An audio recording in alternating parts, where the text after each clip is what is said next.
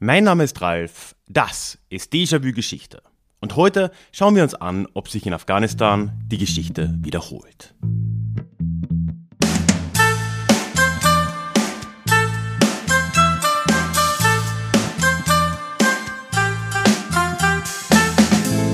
Hallo und schön, dass du heute wieder mit dabei bist.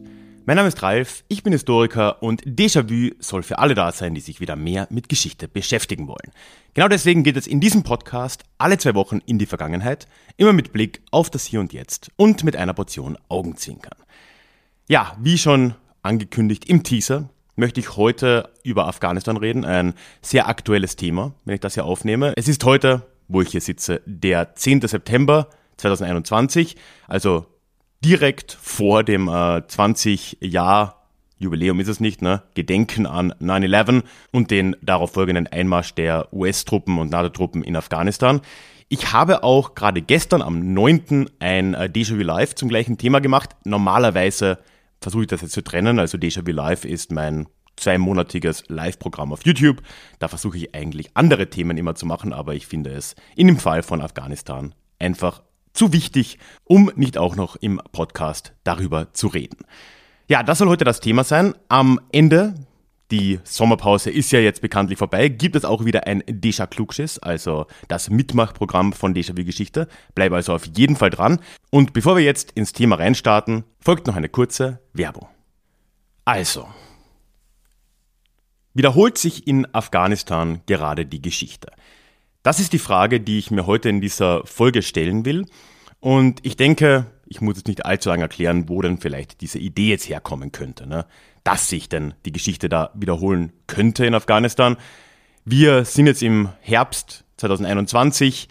Die Taliban regieren in Kabul, wie sie es schon von 1996 bis 2001 getan haben. Die US-Truppen und NATO-Truppen, aber in erster Linie US-Truppen, sind nach 20 Jahren in Afghanistan abgezogen.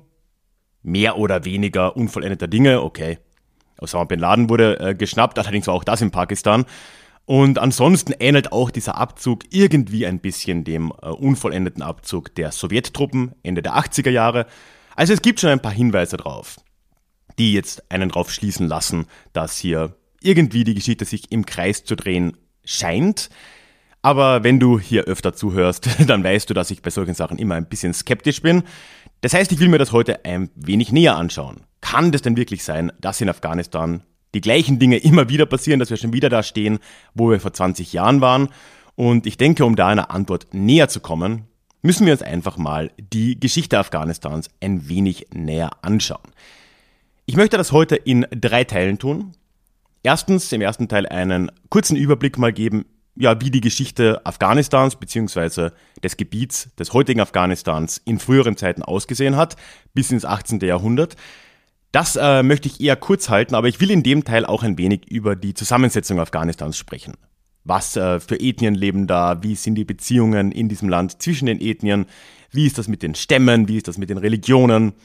Das sind äh, ganz viele Trennlinien, aber auch verbindende Linien, die äh, Afghanistan sehr stark prägen, geprägt haben, heute immer noch prägen.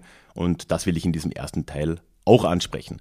Im zweiten Teil möchte ich dann in das 19. Jahrhundert springen, also eigentlich kurz nach der ja, beginnenden Staatswerdung Afghanistans in irgendeiner Form, denn da kommen schon die ersten Konflikte auf mit Weltmächten, besonders hier mit dem britischen Kolonialreich. Ja, und im dritten Teil bewegen wir uns dann ins 20. Jahrhundert und auch ein wenig ins 21. Jahrhundert vor, schauen uns die Ereignisse der letzten 100 Jahre näher an und am Ende kann ich hoffentlich zumindest für mich eine Antwort geben, ob sich denn jetzt hier tatsächlich die Geschichte wiederholt in Afghanistan oder ob das, wie auch sonst, immer ein bisschen vereinfacht ist.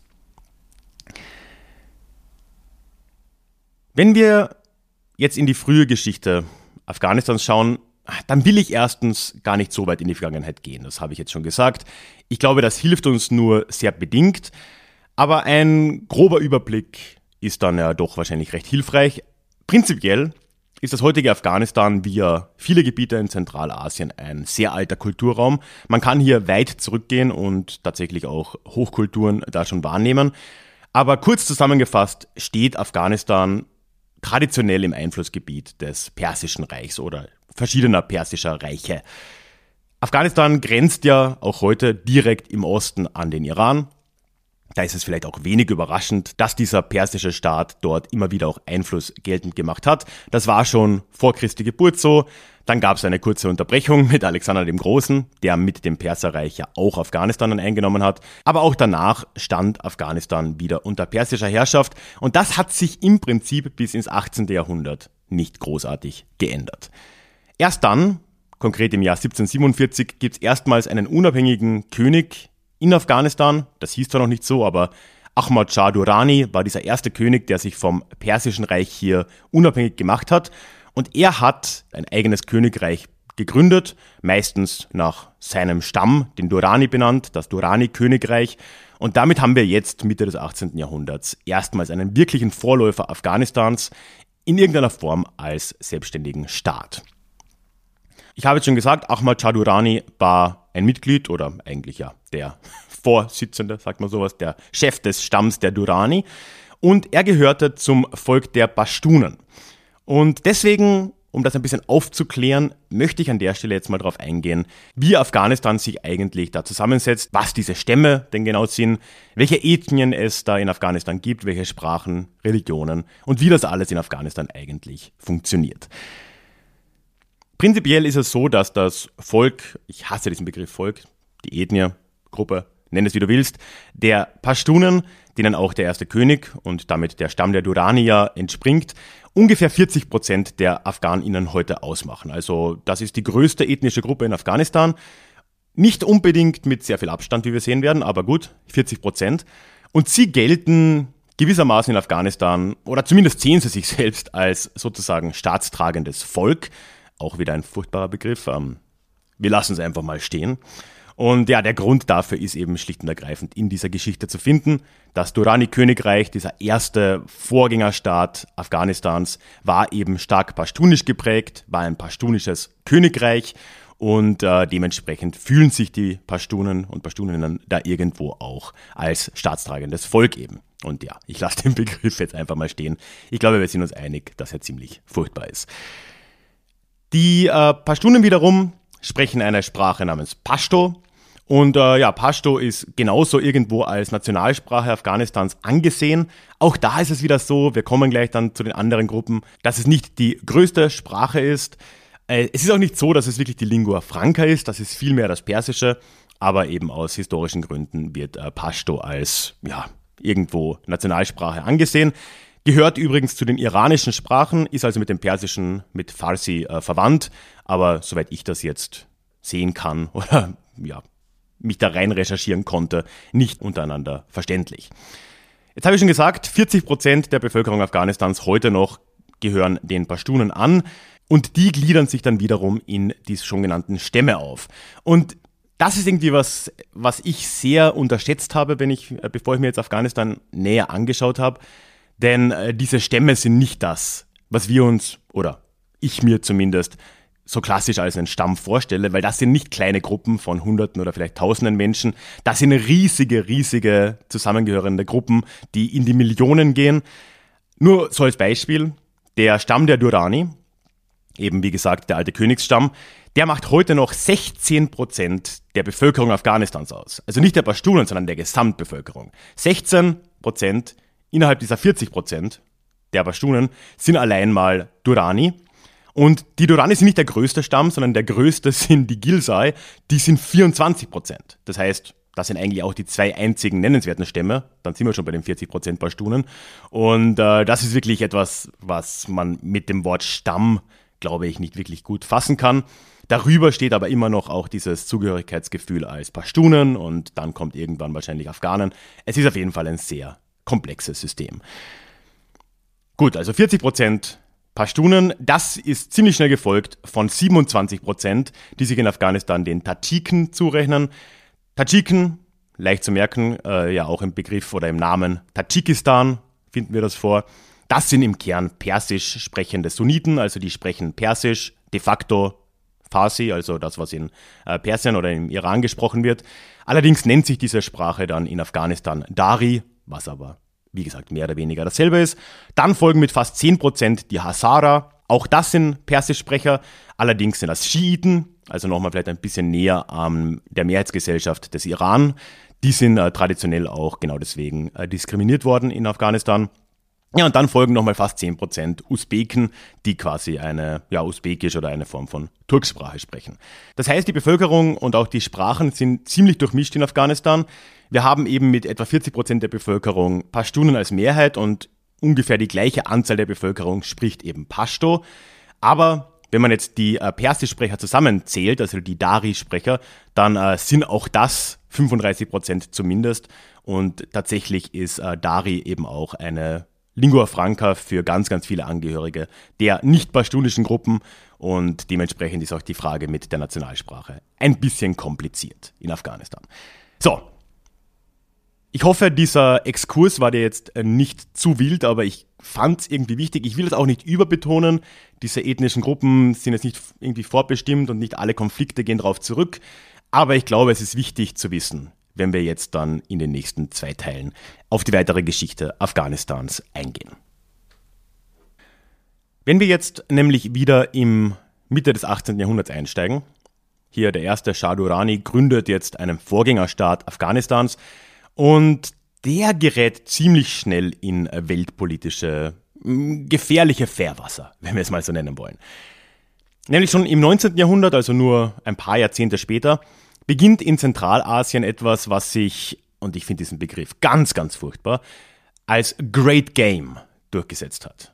The Great Game, das große Spiel, das war im Prinzip ein langanhaltender Kolonialkonflikt zwischen dem russischen Zarenreich auf der einen Seite und dem britischen Weltreich in Form von Britisch-Indien auf der anderen Seite. Ganz kurz zusammengefasst, wir sind jetzt hier im 19. Jahrhundert. Die Russen sind gerade dabei, in Richtung Osten zu expandieren. Im 19. Jahrhundert wird ja dann auch der Pazifik erreicht, Vladivostok wird gegründet und so weiter und so fort. Und in Russland ist immer noch ein altes Problem vorherrschend, nämlich dass Russland, das Zahnreich, immer noch einen Warmwasserhafen benötigt hat, einen eisfreien Hafen. Das ist ein ewiges Problem des russischen Zahnreichs gewesen und auch später noch. Man hatte einerseits um St. Petersburg natürlich das, äh, die Ostsee, aber da konnte man im Westen ja immer wieder mal abgesperrt werden vom Zugang in die Nordsee, entweder durch Dänemark oder Schweden oder auch Deutschland oder dann die Briten. Das war auf jeden Fall nicht sonderlich angenehm. Dann gab es das Polarmeer. Da muss ich glaube ich nicht dazu sagen, dass das eben nicht unbedingt eisfrei war, gerade im Winter. Und äh, ja, ein Warmwasserhafen war für Handel und Militär sehr wichtig. Und das hat Russland im 19. Jahrhundert sehr aktiv gesucht. Und irgendwie hat sich da die mehr oder weniger ernst gemeinte Idee herausentwickelt. Und das ist mit Blick auf die Karte, und ich würde das auch empfehlen, schau da mal auf Google Maps, wirklich absurd, dass man das doch am Indischen Ozean machen könnte, und zwar so im heutigen Pakistan. Das heißt, Russland hat einfach versucht, quer durch Zentralasien da, entweder durch Afghanistan oder sonst durch Persien, irgendwie in den Süden Richtung Pakistan, beziehungsweise damals ja britisch-Indien, durchzudringen und dann dort im heutigen Pakistan einen Hafen zu errichten. Man kann sich jetzt vorstellen, dass die Briten davon mittel begeistert waren und so beginnen die damit, äh, ja, diesen Plan Russlands verhindern zu wollen. Und genau in dem Kontext gerät jetzt Afghanistan, dieser relativ junge Staat, im 19. Jahrhundert zwischen die Fronten, ohne dafür jetzt selbst irgendwas beigetragen zu haben. 1839 ist es dann soweit, also ja, nicht mal ganz 100 Jahre nach Gründung dieses afghanischen Staates, dass die Briten sich entscheiden, jetzt vorsichtshalber einfach mal in Afghanistan einzumarschieren. Warum auch nicht? Wir sind eine Weltmacht, das kann man ja einfach mal machen. Das wird der erste anglo-afghanische Krieg. Und wenn ich sage erster, dann kannst du dir schon denken, es werden mehrere Folgen. Da sehen wir jetzt erstmals einen Trend, den wir irgendwie auch heute noch äh, nachverfolgen können. Denn die Briten können sehr schnell von Britisch-Indien kommend in Afghanistan einziehen. Sie können dort die Kontrolle über die größeren Städte auch relativ schnell erlangen, auch Kabul. Aber nach drei Jahren müssen sie sich dann wieder zurückziehen, weil sie irgendwie bemerkt haben, dass die die Kontrolle über Afghanistan wohl nicht halten können oder dass das zumindest mit ziemlich hohen Kosten und ziemlich hohen Verlusten einhergeht, weil das Pashtunische Königreich, das Durrani-Königreich da in Form von Guerilla-Armeen ihnen ziemlich das Leben schwer machte. Was noch schlimmer ist als der Abzug selbst, ist allerdings, was während des Abzugs geschehen ist. Nämlich äh, ereignet sich da auf einem Pass in Richtung Pakistan eines der größten Gemetzel der britischen Kolonialgeschichte, zumindest Gemetzel an britischen Soldaten. Sie werden dort angegriffen am Rückzug auf einem Gebirgspass durch afghanische Truppen und fast das gesamte britische Kolonialheer wird dort aufgerieben und kommt dort um. Also wirklich eine, ja, eine der größten Schanden der britischen Kolonialgeschichte und eine der seltenen Fälle, gerade im 19. Jahrhundert, wo äh, Großbritannien dort ziemlich eindeutig tatsächlich geschlagen wird. Aber gut, das britische Weltreich wäre jetzt nicht das britische Weltreich, wenn man sich davon geschlagen geben würde. Und so versucht man es 40 Jahre später, 1878, einfach nochmal. Das ist der zweite anglo-afghanische Krieg. Die Briten haben da schon ein wenig was gelernt. Sie haben jetzt von vornherein beurteilt, dass es einfach zu schwierig, offiziell hat man gesagt, zu teuer wäre, das Land Afghanistan zu besetzen. Sie setzen also einfach stattdessen einen ihnen sympathischen König ein, aus dem Stamm der Durrani. Über den können sie die nächsten Jahrzehnte dann Afghanistans Außenpolitik bestimmen, vor allem gegenüber Russland, und entwickeln jetzt quasi so ab den 1880er Jahren Afghanistan zu einem Pufferstaat zwischen dem äh, britischen Reich und dem russischen Reich, ähnlich übrigens wie es sich auch in Persien vollzogen hat. Und generell wird sich die Geschichte Afghanistans und Persiens in der nächsten Zeit äh, ja relativ ähneln als direkte Folge dieser geopolitischen Verwerfungen da. Ein Ende dieser Einflussnahme Großbritanniens in Afghanistan folgt dann erst nach dem Ersten Weltkrieg. Da hat sich ja die Lage in Afghanistan oder in Zentralasien generell recht radikal geändert. Das Zahnreich ist zu Ende gegangen und ja, diese im Entstehen begriffene Sowjetunion mit Bürgerkrieg und so weiter, das war ein ziemliches Chaos in, äh, in Russland und dementsprechend ist da die Bedrohung ein wenig weggefallen. Gleichzeitig war aber auch Großbritannien nach Ende des Krieges wirtschaftlich absolut am Boden. Und so gelingt es in einem kurzen dritten anglo-afghanischen Krieg tatsächlich für Afghanistan die Unabhängigkeit von Großbritannien zu erlangen. Das ist jetzt der Moment, wo wir wirklich einen modernen, mehr oder weniger unabhängigen Staat Afghanistan sehen. Und Afghanistan wird jetzt auch erstmals unter diesem Namen bekannt werden, eben als Afghanistan. Die Folgen dieser Zeit des Great Game und dieser britischen de facto Herrschaft über Afghanistan sind aber bis heute erkennbar und zwar in den Grenzen Afghanistans. Also auch da empfehle ich wieder einen Blick auf die, auf die Landkarte. Wir sehen nämlich diese Grenzen schon die schauen schon ein bisschen merkwürdig aus. Wir haben einerseits in Richtung Osten so ein komisches Stück Land, so, ein, ja, so, ein, so eine kleine Landbrücke, die da Richtung China rüberwandert, Richtung Osten. Das ist der Wahan-Korridor, ist genau deswegen entstanden, weil eben Afghanistan möglichst als breiter Puffer zwischen Russland und Britisch-Indien funktionieren sollte.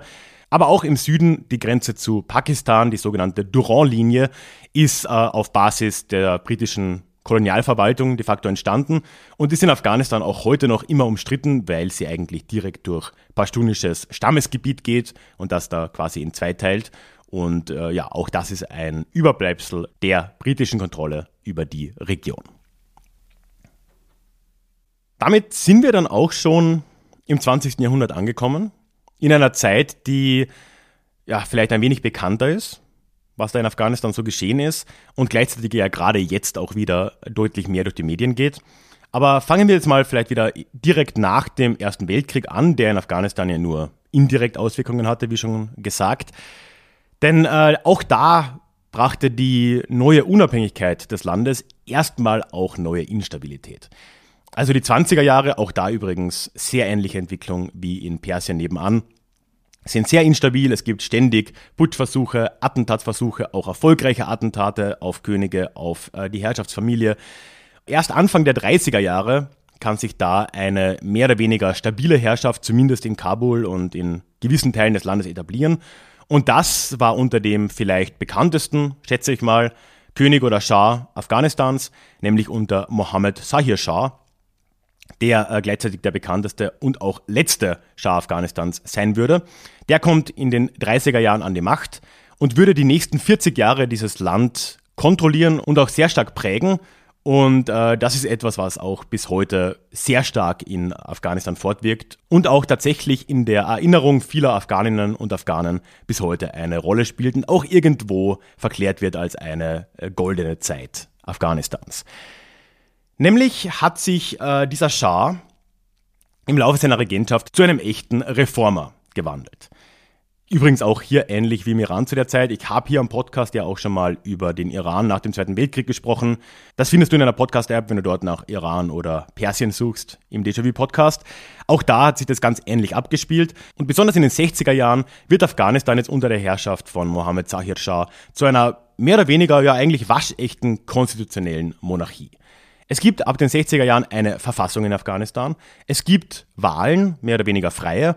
Und äh, vor allem auch die Emanzipation der Frau geht jetzt einigermaßen schnell voran. Vor allem Kabul als Hauptstadt verwestlicht in einem, wie ich finde, positiven Sinne sehr stark in der Zeit, was ja auch die Grundlage dieses zumindest Teilmythos der goldenen Zeit irgendwo äh, auch prägt.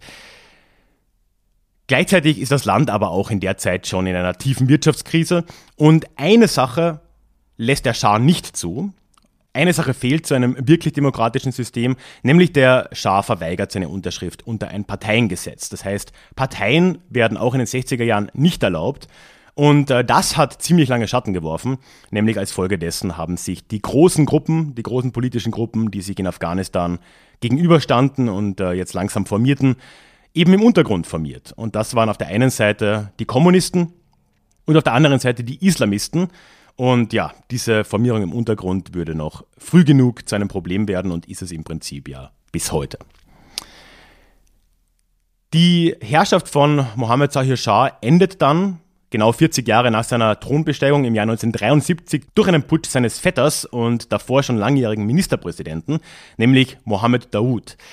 Der sieht nämlich jetzt eine Chance. Der König ist gerade im Ausland und Daoud putscht jetzt quasi mit Unterstützung der Kommunisten gegen den König und etabliert die Republik. Damit endet jetzt 1973 eben das Königreich. Daoud wird zum ersten Präsidenten der Republik Afghanistan und er herrscht ab diesem Zeitpunkt autoritär. Also die Verfassung wird zurückgenommen, viele der Reformen werden zurückgenommen. Andere Reformen werden aber gerade im Sinne der Kommunisten auch weitergeführt, was unter anderem jetzt im Positiven auch die weitere Emanzipation der Frauen betrifft. Aber ja, auch diese mehr oder weniger Gewaltherrschaft von Mohammed Daoud würde nicht allzu lange halten. Nach nicht mal fünf Jahren wird gegen ihn wieder geputscht, im Jahr 1978 durch die Kommunisten selbst in Form der Demokratischen Volkspartei Afghanistans. Und die fahren jetzt in Folge in den späten 70ern nochmal ein viel radikaleres Reformprogramm an und gehen vor allem ganz stark und autoritär gegen ihre erklärten Feinde, die Religiösen und die Islamisten im Land vor. Und es gibt jetzt eine starke Repression, die vor allem gegen die Landbevölkerung und all jene, die als ja, zu gläubig oder den Islamisten zu nahe gesehen werden. Es kommt zu äh, Morden, Auftragsmorden, es kommt zu Festnahmen, und in dieser Zeit, ab 1978, bilden sich jetzt auch erstmals größere Widerstandsgruppen von sogenannten Mujahedin. Das sind, ja, wörtlich übersetzt Gotteskrieger. Also in Mujahedin in dem Wort ist auch irgendwo der Kern Dschihad zu finden, auch wenn ich das jetzt linguistisch nicht ganz so erklären kann. Und ja, damit beginnt jetzt im Prinzip die Zeit des ständigen Kriegs oder Bürgerkriegs in Afghanistan. 1978 wenn nicht schon 1973, aus dem das Land scheinbar auch nicht mehr rauszukommen vermag. Aber auch in den Kommunisten rumort es gewaltig, es putschen sich da verschiedene Führungspersonen gegenseitig und das alles führt dann dazu, dass Ende 1979 die Schutzmacht dieser neuen Regierung, die Sowjetunion, sich gezwungen sieht, einzugreifen. Das war jetzt für mich wirklich etwas ziemlich Neues in äh, dieser Recherche für diese Folge. Nämlich für mich, es war mir bekannt natürlich, das ist ja jetzt auch gerade in den Medien wieder relativ präsent, dass eben die Sowjetunion in den 80er Jahren oder 1979 im ausgehenden Jahr 1979 in Afghanistan einmarschiert ist. Aber ich habe das immer so wahrgenommen, dass das eben so ein klassischer kalter Krieg-Move war. Ne? Man hat da die Chance gesehen, man wollte den Staat kommunistisch halten oder machen. Und äh, ja, mit Blick auf die USA ist Moskau da gerne einmarschiert. Was ich jetzt aber gelesen habe, und das scheint mir auch logisch, ist, dass das tatsächlich gar nicht so willkommen war in der Sowjetunion. Man muss sich denken, Ende 1979, da sind wir in der ausgehenden Brezhnev-Ära. Brezhnev ist ein alter Mann, die gesamte sowjetische Führungsriege ist im Prinzip veraltet. Das sind allesamt alte Männer. Die hatten nicht wirklich Lust auf einen Krieg. Man war nicht wirklich jetzt heiß drauf, irgendwo einen Krieg zu führen, schon gar nicht in Afghanistan.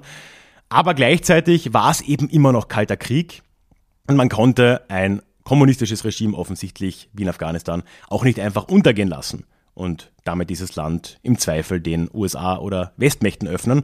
so ist man dann eben dadurch dazu gekommen, dass man einmarschiert ist von Sowjetseite. Es folgen darauf zehn Jahre des Krieges und der Besatzung Afghanistans und auch hier wieder gewissermaßen ein Trend. Die äh, Sowjettruppen können Kabul sehr schnell einnehmen.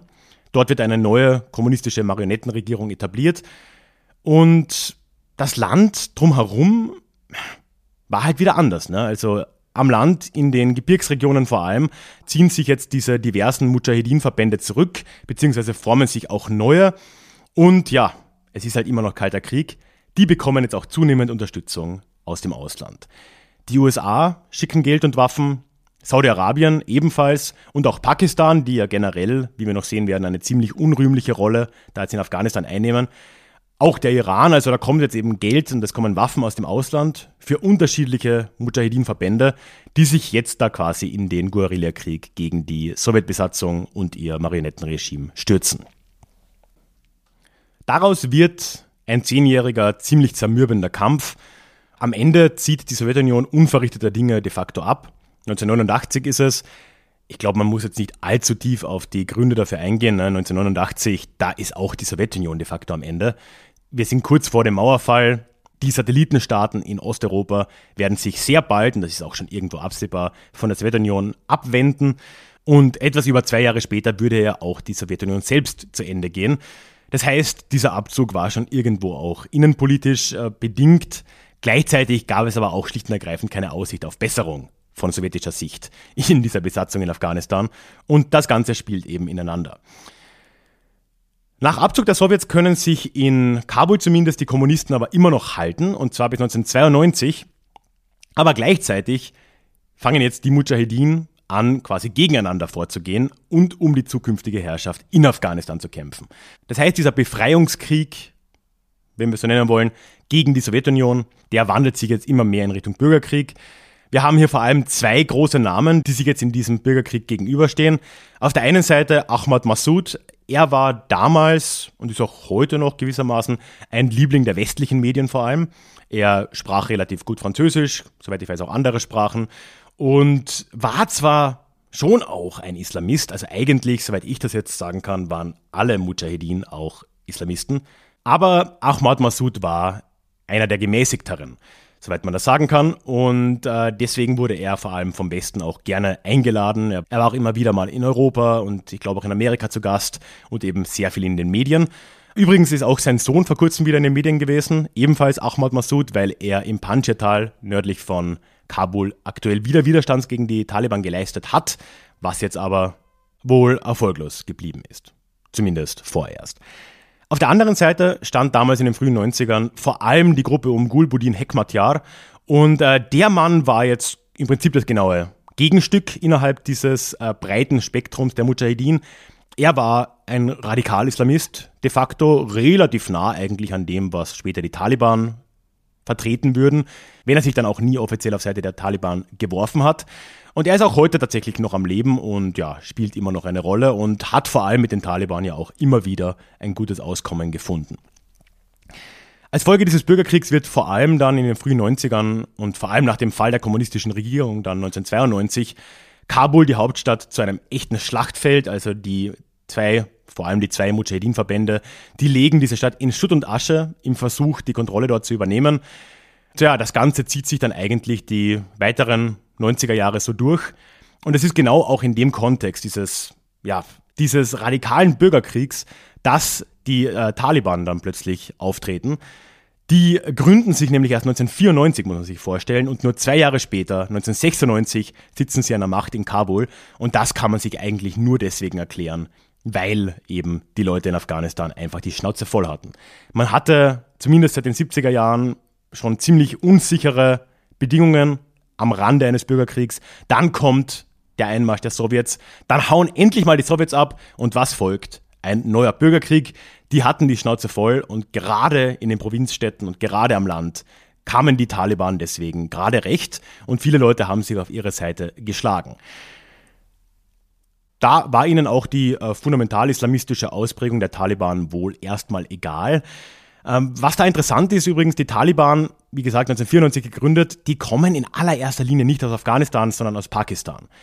Es waren da an der Spitze der Taliban im Prinzip radikale islamische Gelehrte, oft aus Pakistan, manchmal auch aus Afghanistan, die in den Flüchtlingslagern, in den afghanischen Flüchtlingslagern innerhalb Pakistans ihre ersten Kämpfer rekrutiert haben. Das waren also sehr oft kriegsversehrte, ja, Weißen eigentlich oft, äh, junge Männer, die sich da den Taliban angeschlossen haben. Also eine mehr oder weniger verstörte Schicht an Kriegsversehrten, angetrieben von Radikal-Islamisten mit einer gewissen Agenda.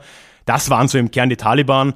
Gleichzeitig war das aber noch viel breiter und tatsächlich war, so scheint es zumindest, der größte Teil der Taliban-Kämpfer in den 90er Jahren tatsächlich aus Pakistan oder auch aus äh, anderen, dann arabischen Ländern auch teilweise. Naja, 1996 sind die Taliban dann auf jeden Fall an der Macht in Afghanistan. Das äh, Schreckensregime von damals ist heute ja wieder erschreckend präsent. Ne? Frauen durften nur in Burka und in männlicher Begleitung, fast ohne Ausnahme, überhaupt auf die Straße. Es gab keine Bildung für Frauen, es gab auch keine höhere Bildung für Männer de facto. Natürlich für Frauen keine Beteiligung an der Gesellschaft oder am Arbeitsleben. Für alle Afghanen und Afghaninnen gab es ein Verbot von Musik zum Beispiel, ein Verbot von allem anderen, was irgendwie Spaß macht. Es gab keine Kinos mehr, keine Sportveranstaltungen. Man durfte aber auch selbst eigentlich keinen Sport treiben. Und äh, die leeren Sportstadien hat man dann eben stattdessen dafür genommen, um dort Hinrichtungen zu organisieren, wo man wirklich immer noch nur sich fassungslos an den Kopf greifen kann.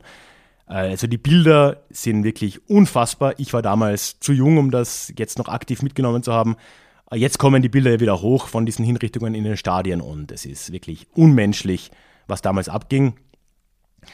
Damit hat es aber natürlich nicht aufgehört, diese Herrschaft der Taliban. Ne? Nicht zuletzt hat dieses Regime auch Menschen wie Osama bin Laden und der Al-Qaida in Afghanistan Zuflucht geboten. Bin Laden war zwar selbst ein saudi-arabischer Staatsbürger, aber in Afghanistan hat er seine Strukturen dann aufgebaut, konnte dort die Terroristen ausbilden und nicht zuletzt dann 2001 ja auch 9-11 von dort organisieren. Ja, der Rest ist bekannt. Ne? 9-11 führt dann direkt innerhalb von einem Monat zum Einmarsch der US-Truppen, der nächsten Weltmacht in Afghanistan und der Kreis dreht sich von vorne. Sie setzen mit Hamid Karzai einen neuen Premierminister ein und Hamid Karzai übrigens kommt aus dem Stamm der Durrani. Ha. Ein paar Vorschritt. Wo stehen wir jetzt also? Wiederholt sich hier die Geschichte? Es fällt mir jetzt wirklich einigermaßen schwer, das äh, Gegenteil davon zu behaupten. Ne? Wir sehen hier schon wirklich viele Dinge, die sich in Afghanistan in den letzten 200 Jahren plus minus immer wieder wiederholt haben. Wir sehen immer wieder Konflikte und Einmischung von Weltmächten von außen. Wir sehen immer wieder Invasionen, wir sehen Widerstand, wir sehen ganz ähnliche Ausformungen auch dieser Invasionen und des Widerstands, ne, mit Kontrolle der Städte meistens durch die Invasoren und die Kontrolle des Hinterlandes durch die Aufständischen. Wir sehen immer wieder auch Bürgerkriege oder bürgerkriegsähnliche Zustände. Also wirklich viel scheint sich nicht geändert zu haben. Und tatsächlich wirkt 2021 auch in vielerlei Hinsicht wieder wie 1996. Ne? Die Taliban sind jetzt wieder an der Macht. Aber, um jetzt zumindest ein bisschen optimistisch hier aus dieser ganzen Folge rauszugehen, auch wenn es noch so schwer ist, ich habe es auch gestern im Déjà-vu Live nicht geschafft, wir sind da ziemlich negativ leider rausgegangen. Ich glaube trotz allem nicht, dass sich die Geschichte jemals eins zu eins wiederholen kann. Das liegt schlicht und ergreifend daran, dass sich ja die Rahmenbedingungen ständig ändern. Und die afghanische Gesellschaft von heute ist nicht die afghanische Gesellschaft von 1979. Sie ist auch nicht die afghanische Gesellschaft von 1996 oder von 2001. Das heißt, wir können nur hoffen, dass sich in Afghanistan doch etwas zum Guten verändert hat, verändern wird. Vielleicht hören auch die alten Bruchlinien auf, so eine große Rolle zu spielen. Was ich jetzt ja gar nicht erwähnt habe bisher, ist, dass viele der Aufstände und viele der Bürgerkriege auch immer einen ethnischen Unterbau hatten. Wir hatten immer auch äh, eine ja, Konfrontation auf der einen Seite zwischen den Pashtunen und auf der anderen Seite den Tadschiken. Wir haben äh, Ahmad Massoud damals in den 90er Jahren, der Liebling des Westens, wenn wir ihn so nennen wollen, der Löwe von Panjshir, wie er genannt wurde, gerade im Westen. Äh, der war vielleicht nicht ganz zufällig eben kein Pashtune, sondern war ein Mitglied der tadschikischen Bevölkerungsgruppe. Gulbuddin Hekmatar auf der anderen Seite war ein Pashtune. Die Taliban sind fast allesamt Pashtunen und allesamt natürlich brennende Sunniten. Das hat immer eine Rolle gespielt, aber vielleicht ändert sich ja doch was in Afghanistan. Wir haben zumindest jetzt leichte Anfänge einer breiteren Bewegung, gegen die Taliban. Wer weiß, ne, es ist viel zu früh, das zu sagen. Aber wenn wir optimistisch enden wollen, dann können wir nur hoffen, dass diese Gräben vielleicht überwunden werden können, dass vor allem die Frauen, die ja doch mehr als 50 Prozent der Bevölkerung ausmachen, in einer breiteren Form da äh, eine Veränderung herbeiführen können. Es soll aber nicht auf ihren Schultern äh, liegen. Also wir können nur aufs Beste hoffen. Und äh, das ist leider auch schon der positivste Ausklang, den ich aus dieser Folge finden kann. Ja, darüber werden wir auch gleich nochmal im äh, Deja Klugschiss dieser Woche reden. Bevor wir aber dazu kommen, möchte ich nur noch ganz kurz ein paar andere Sachen anmerken. Nämlich erstens möchte ich dich ganz herzlich, wenn dir dieser Podcast gefällt, in den Newsletter von Déjà-vu Geschichte einladen. Den findest du auf deja-vu-geschichte.de verlinkt oder auch direkt in den Show Notes. Da erzähle ich dir auch nochmal mehr darüber. Der Newsletter ist für mich die beste Möglichkeit des Austauschs. Ich kann dich zuverlässig erreichen, normalerweise alle zwei Wochen, mit neuen Folgen und allen anderen Neuigkeiten oder auch Rückfragen, Umfragen, alles Mögliche und das alles ist möglich abseits irgendwelcher Algorithmen von Facebook, Instagram und Co. Aber auch für dich ist da was drin. Du kannst mir natürlich auf jede E-Mail direkt antworten und ich antworte übrigens garantiert, wenn es auch mal ein paar Tage dauern kann.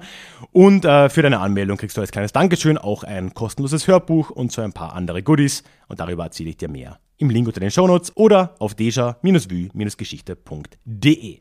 Ja, und dann möchte ich dich, wenn du Déjà-vu-Geschichte auch finanziell unterstützen willst oder dir das vorstellen kannst, auch noch den Déjà-vu-Club näher bringen. Dazu findest du auch einen Link in den Show Notes oder ist auch verlinkt auf déjà-vu-geschichte.de. Der Club ist die beste Möglichkeit, mich zu unterstützen und ich freue mich über jeden und jede, die sich das vorstellen kann. Und nicht zuletzt bekommst du als Clubmitglied auch alle Folgen wie diese hier werbefrei. So, und damit kommen wir jetzt aber auch zum es war ja tatsächlich gar nicht so sehr geplant, aber wir haben jetzt über die letzten Wochen ja einen gewissen Fokus auf Zentralasien gelegt und gerade auch letzte Woche über Iran gesprochen und über das beginnende Erdölzeitalter. Das war ja damals eine Revolution, eine Energierevolution weg von Kohle hin zu Erdöl, wo dann eben auch Iran eine große Rolle gespielt hat. Und ich habe euch da im Deja Klugschiss mal gefragt, wie ihr eigentlich unsere Chancen in unserer eigenen Energierevolution zum Erneuerbaren aktuell seht. Und ich habe da unter anderem eine sehr coole Rückmeldung von Mirko per E-Mail bekommen. Also äh, vielen Dank, Mirko. Und äh, was er mir geschrieben hat, und ja, ich sehe das leider recht ähnlich. Er schrieb, leider empfinde ich den Umstieg auf alternative Energien und dessen mögliche Folgen ähnlich problematisch wie du. Das politische Versprechen, Technik, Technologie wird uns retten, ist meiner Überzeugung nach eine Illusion. Vor allem, weil so getan wird, als können man a. die Gesetze der Physik aushebeln und b. suggeriert wird, man müsse seinen Lebensstil nicht ändern. Derzeit bin ich überzeugt, dass ein Umstieg auf regenerative Energien und Energieträger nur durch nachhaltige und CO2-freie Energieerzeugung und in Verbindung mit Veränderung des Lebensstils gelingen kann. Das sehe ich sehr ähnlich, Mirko. Weiter, mir erscheint es inzwischen oft, dass Menschen, mit denen ich im Gespräch über dieses Thema bin, ernstlich glauben, entgrenzter Konsum und entgrenzte Mobilität wären eine Art menschliches Naturrecht und dem Recht auf körperliche und geistige Unversehrtheit gleichgesetzt. Sehr starkes Statement. Es benötigt eine andere Haltung, sonst sehe ich schwarz. Zugleich sollten wir westliche Staaten begreifen, dass wir die despotischen Herrschaftssysteme des Mittleren Ostens durch unsere Gier auch stützen. Auch wenn dies ein anderes Thema ist, erscheint mir das im übergeordneten Zusammenhang wichtig. Ja, gerade dieser Punkt, Mirko, entgrenzter Konsum, entgrenzte Mobilität als menschliches Naturrecht oder als Menschenrecht, da habe ich noch gar nicht gedacht und das sehe ich tatsächlich auch so. Und äh, ohne da eine Änderung der Haltung wird es nicht gehen. Und dann das größte Problem, das daraus ja noch vielleicht auch noch folgt, ist, dass die Veränderung nicht nur in Europa und im Westen geschehen muss, sondern auch anderswo. Das macht die Sache natürlich nur noch ein wenig schwieriger. Danke auf jeden Fall für all die Einsendungen und vielen, vielen Dank, Mirko, für deine umfangreiche Mail. Ja, und die Frage für den Deja Klugschiss diese Woche in Bezug auf Afghanistan und irgendwo auch aufbauend auf Mirkos Gedanken da im letzten Satz zumindest, wo er auch wieder vieles zutrifft, ne, mit unserer Gier und den äh, Einflüssen auf despotische Staaten im Nahen Osten. Meine Frage ist, haben denn darauf bin ich jetzt nämlich in der Folge gar nicht eingegangen, in deiner Meinung so Einsätze von der NATO und den USA im 21. Jahrhundert noch eine Rechtfertigung? Oder hatten sie denn überhaupt eine Rechtfertigung? Wie kann eine andere Zukunft aussehen und was können wir oder was können Außenstehende denn überhaupt tun? Weil jetzt einfach zuzuschauen, wie die Taliban erneut eine Terrorherrschaft da aufbauen und ja, alles unterdrücken, was irgendwie gegen sie ist, Das äh, ist schmerzhaft. Gleichzeitig sehe ich keine direkte Alternative. Ne? Man hat auch nicht ewig dort bleiben können, glaube ich zumindest nicht. Ist auch keine Lösung, vor allem ist es dann erst recht wieder eine Fremdherrschaft. Wie seht ihr das? Kann man von außen da überhaupt reinwirken? Gibt es noch eine Rechtfertigung für solche Einsätze? Und wenn nicht, was ist eine andere Lösung? Müssen wir da einfach tatenlos zusehen? Was kann man tun? Äh, das ist die schwierige, schwierige Frage, die ich dieses Mal an dich, an euch stelle. Und ja, schick mir da gerne deine Gedanken. Das kannst du entweder über Social Media machen. Ich bin auf Instagram, Twitter und Facebook unterwegs. Dort kannst du einfach den Hashtag DejaKlugschiss verwenden. Dann sehe ich das. Oder mich einfach atten. Ich heiße Déjà-vu Geschichte auf Facebook und auf Instagram. Auf Twitter heiße ich Ralf Krabuschnik zusammengeschrieben. Dann äh, sehe ich das auch da. Wenn du das aber nicht willst mit der Öffentlichkeit, dann kannst du mir auch wie Mirko eine E-Mail schreiben an die feedback at deja-vue-geschichte.de. Und übrigens, bei der Teilnahme seid ihr auch mit einer Namensnennung des Vornamens einverstanden. Damit sind wir am Schluss der heutigen Folge angekommen. Schön, dass du heute wieder mit dabei warst. Zum Abschluss habe ich noch eine Empfehlung für dich. Es gibt eine ganz, ganz tolle Doku von Arte über Afghanistan, die ich dir nicht vorenthalten will. Du findest sie auch in den Show Notes. Sie heißt Afghanistan, das verwundete Land, ist ein Vierteiler und wirklich gut aufbearbeitet. Ist, glaube ich, aktuell auf Arte nicht mehr verfügbar, kommt aber wieder, ich glaube, im November. Der Link unten geht auf jeden Fall zu Arte. Du findest das aber unter Afghanistan, das verwundete Land, auch auf YouTube. Würde ich dir sehr ans Herz legen, wenn du dich mehr damit befassen willst. Und ansonsten lass mir ein Abo da, egal wo du mich hörst. Folge auf Spotify, dann siehst du auch die nächsten Folgen wieder. Und dann hören wir uns hoffentlich in zwei Wochen wieder in unserem nächsten Déjà-vu. Tschüss.